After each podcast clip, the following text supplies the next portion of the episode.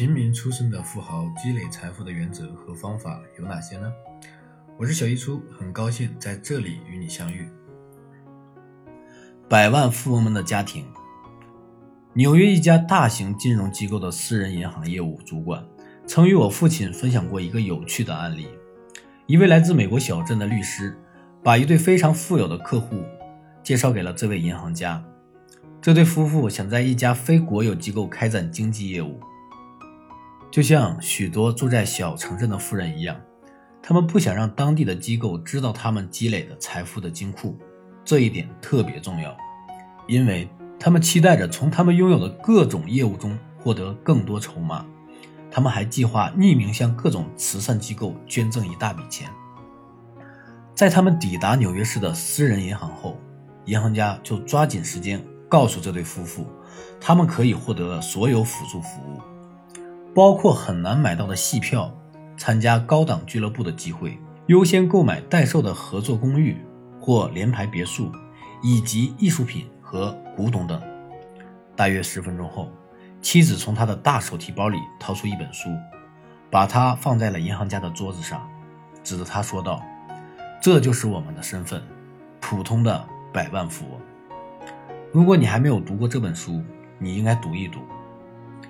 银行家很尴尬，脸通红。等到他恢复正常，他们都笑了起来。就这样，房间里的紧张气氛消散了。这对夫妇明确表示，他们只想要私人银行业务提供的传统金融服务，包括匿名服务。他们对雇佣顾问并不感兴趣。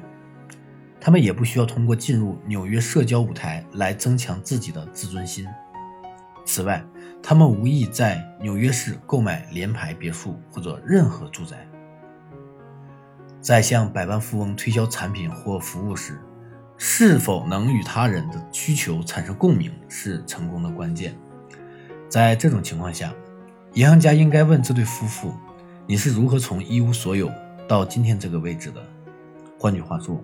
银行家应该给这对夫妇讲述他们故事的机会，但大多数时候，没有人会就历史和成就去和邻家富翁们展开讨论。